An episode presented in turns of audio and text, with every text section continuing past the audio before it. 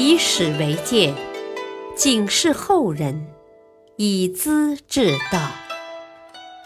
品读《资治通鉴》，启迪心智。原著司马光，播讲汉乐。元稹受屈贬江陵，李绛议论扶皇帝。唐宪宗即位之初，亲自考核人才，一批中下级官员脱颖而出，显露出与众不同的才华，像元稹、白居易、独孤玉、萧府、沈传师、牛僧孺。黄甫石、李宗闵等人，都能坦直地表达政治见解，提出尖锐的意见，希望对国家和朝廷有所注意。其中最突出的要数李绛和白居易。李绛当时是翰林学士，地位较高，宪宗曾和他谈起。呵呵。呃，当前我的一些谏官议论朝政，毫无顾忌呀，信口开河。我的想惩罚一两个胆子最大的人，以儆效尤，你看如何呀？李绛心里吃惊，哎呀，皇帝的想法太可怕了，当即见到：“啊，这不是陛下的本意吧？”一定有奸人从中挑拨呀，想切断陛下跟臣僚们的联系，才故意制造这种印象的。人臣的荣辱生死，往往取决于天子的个人喜怒哀憎啊！敢于大胆见证的，能有几人呢？啊，即使有人敢进谏，也是日夜思索，反复删改呀。送到陛下面前来的十分内容丢掉了七分呢，还有什么尖锐的批评呢？因此，天子应当鼓励谏官大胆说话，还怕他们不敢呢？陛下反而要给予打击，这是钳制天下人的嘴巴，绝非国家朝廷的福气呀！宪宗听了李绛的这番议论，才算放弃了原来的主意。李绛多次进言，说宦官骄横放纵，干预政事，进谗言，残害忠良，影响极坏。宪宗不屑地笑道：“哦，这些人哪敢如此啊！”就是想干，我也不会听啊！李绛解释道：“呵陛下太自信了，未必能做到啊。太监、宦官大都缺乏文化教养，从小伺候人，整天察言观色，随机应变呢。”他们眼界狭小，只以个人利害为标准呐，不管仁义道德，不分忠奸是非呀。有利就得意，见利就忘义，得了人家的钱财，可以把盗贼说成清官。要是得罪了他们呢？像巩遂和黄霸这样的清官，也要说成污吏呀。他们往往说些含糊不清、模棱两可的话头，挑拨离间，把人心搅乱了，让人觉得他们在维护朝廷的威信了。这些人成天跟着陛下。和风细雨，慢慢滋润呐。陛下听得顺耳，心里畅快，不知不觉的就相信了。自古以来，宦官败国的很多呀。史书上说的很清楚，陛下应该清醒些呀，防微杜渐，不可失去警惕呀！宪宗没有出声。不久，宪宗赵元稹从洛阳回长安，走到敷水驿，恰巧有个内侍太监也刚到达。这些人早就记恨元稹这样的谏官，听说他住在里面。三脚两步赶到房门口，一脚踢开门，又嚷又骂，举起马鞭，劈头盖脑就打。元稹莫名其妙，满脸是血。太监不发一言，扬长而去。元稹回到长安求见皇帝，没等他开口，宪宗不管他头上缠着白布，竟冷冷地斥责道。你住在东都，擅自处罚河南太守，法纪难容，暂且罚你一记俸禄，去江陵当侍曹吧。原来元稹是御史，按法律将河南太守房氏停职检查，有滥用权力的嫌疑，才吃了这个苦头。至于太监给予他的一顿马鞭。皇帝是不管的，由此可见，宪宗已经堕入宦官的包围之中而不自觉了。李绛的话，他是很难听进去的。太监讨厌李绛，整天在皇帝面前进谗言，久而久之，宪宗也不得不信了，便把他调出翰林院，去当户部侍郎。过了些日子，宪宗问他：“按照惯例，户部总要向我进贡献鱼的，你怎么不交呢？”李绛不禁苦笑：“ 哎呀，州县官吏盘剥百姓，送给皇帝是图升官发财呀。”人民早就深恶痛绝，我们户部主管国家仓库，收支都要登记呀，哪来什么现鱼呀？自然没法给陛下送来了。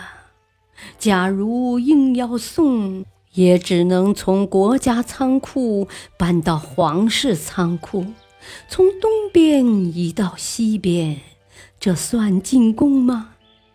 我不愿跟着前人转，他们错了，我还错吗？宪宗听得入耳，再也没有提起这件事。当时的宰相李吉甫，心胸比较扁狭，小事也要计较。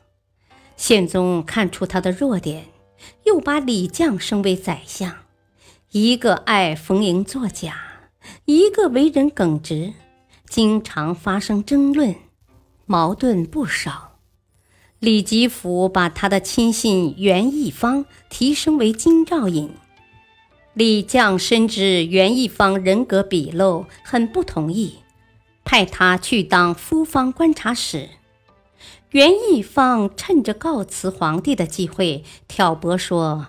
啊！李绛把我调走啊，是要安插他的童年许继同啊。陛下不是看到了，现在的京兆尹是谁呀？就是许继同啊。第二天，宪宗问及李绛：“人对自己的童年是不是有特殊感情啊？”李绛答道：“呵，童年嘛。”来自九州四海，同时考取功名，全是出于偶然呐。相互间的认识了解是在考试以后，哪有什么特殊感情呢？他已经意识到皇帝何以这样提出问题了，接着又说：“呵呵，陛下觉得我不蠢，提拔在宰相之列。”宰相的任务呢是量才授官。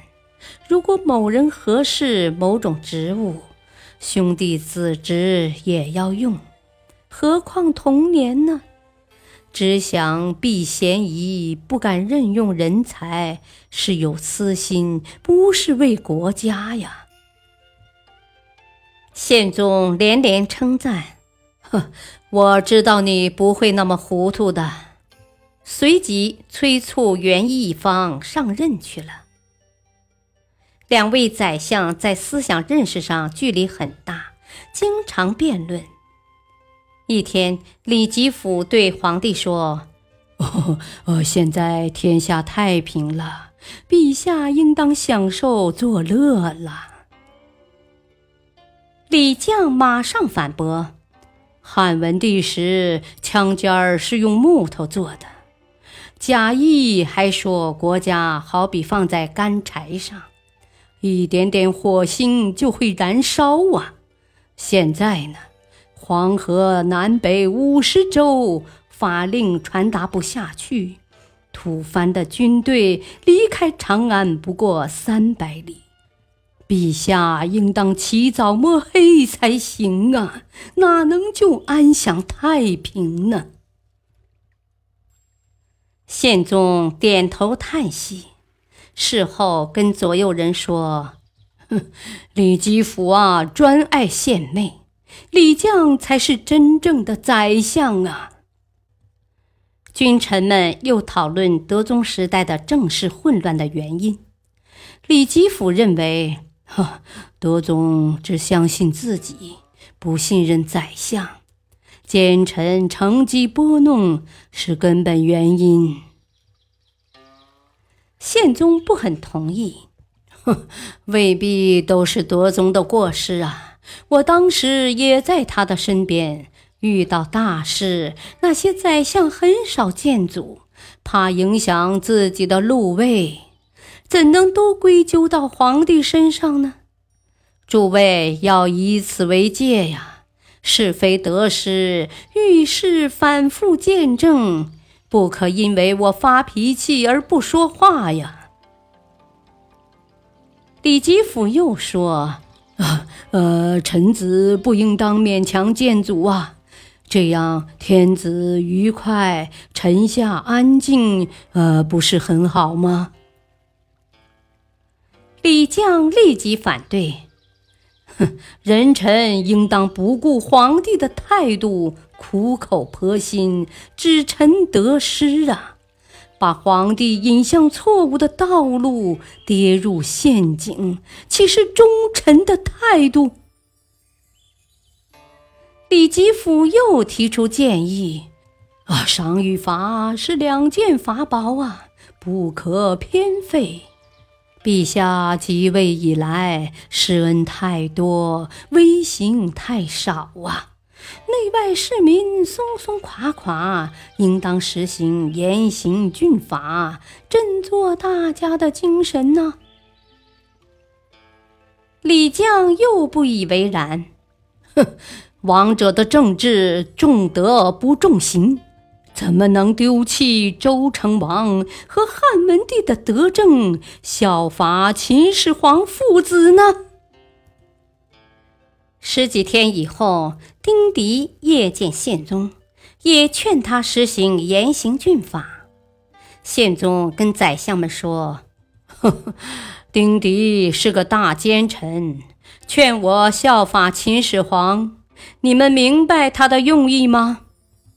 接着狠狠盯了李吉甫一眼，这是叫我失去人心，还能有别的意思吗？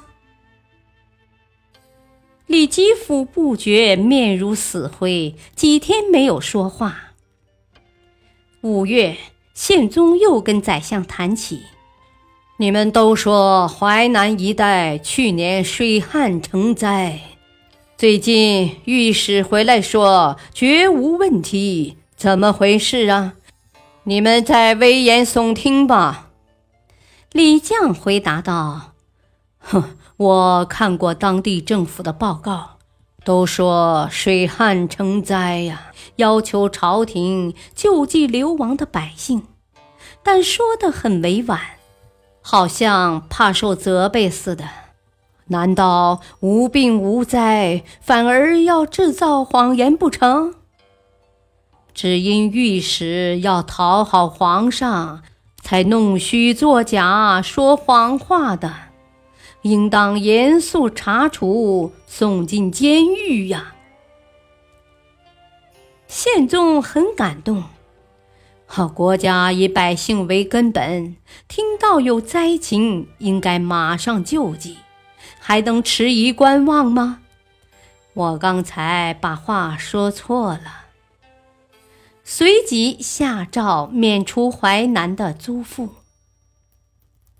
当时是五月暑天，大家弹性很浓，不知不觉就到了中午，阳光很燥猛，宗宪的内衣也汗透了。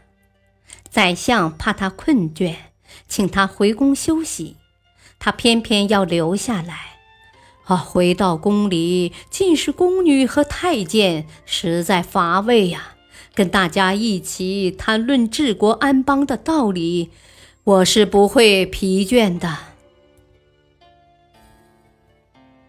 感谢收听，下期播讲：愿把柳州换播州，维护法纪杀军将。敬请收听，再会。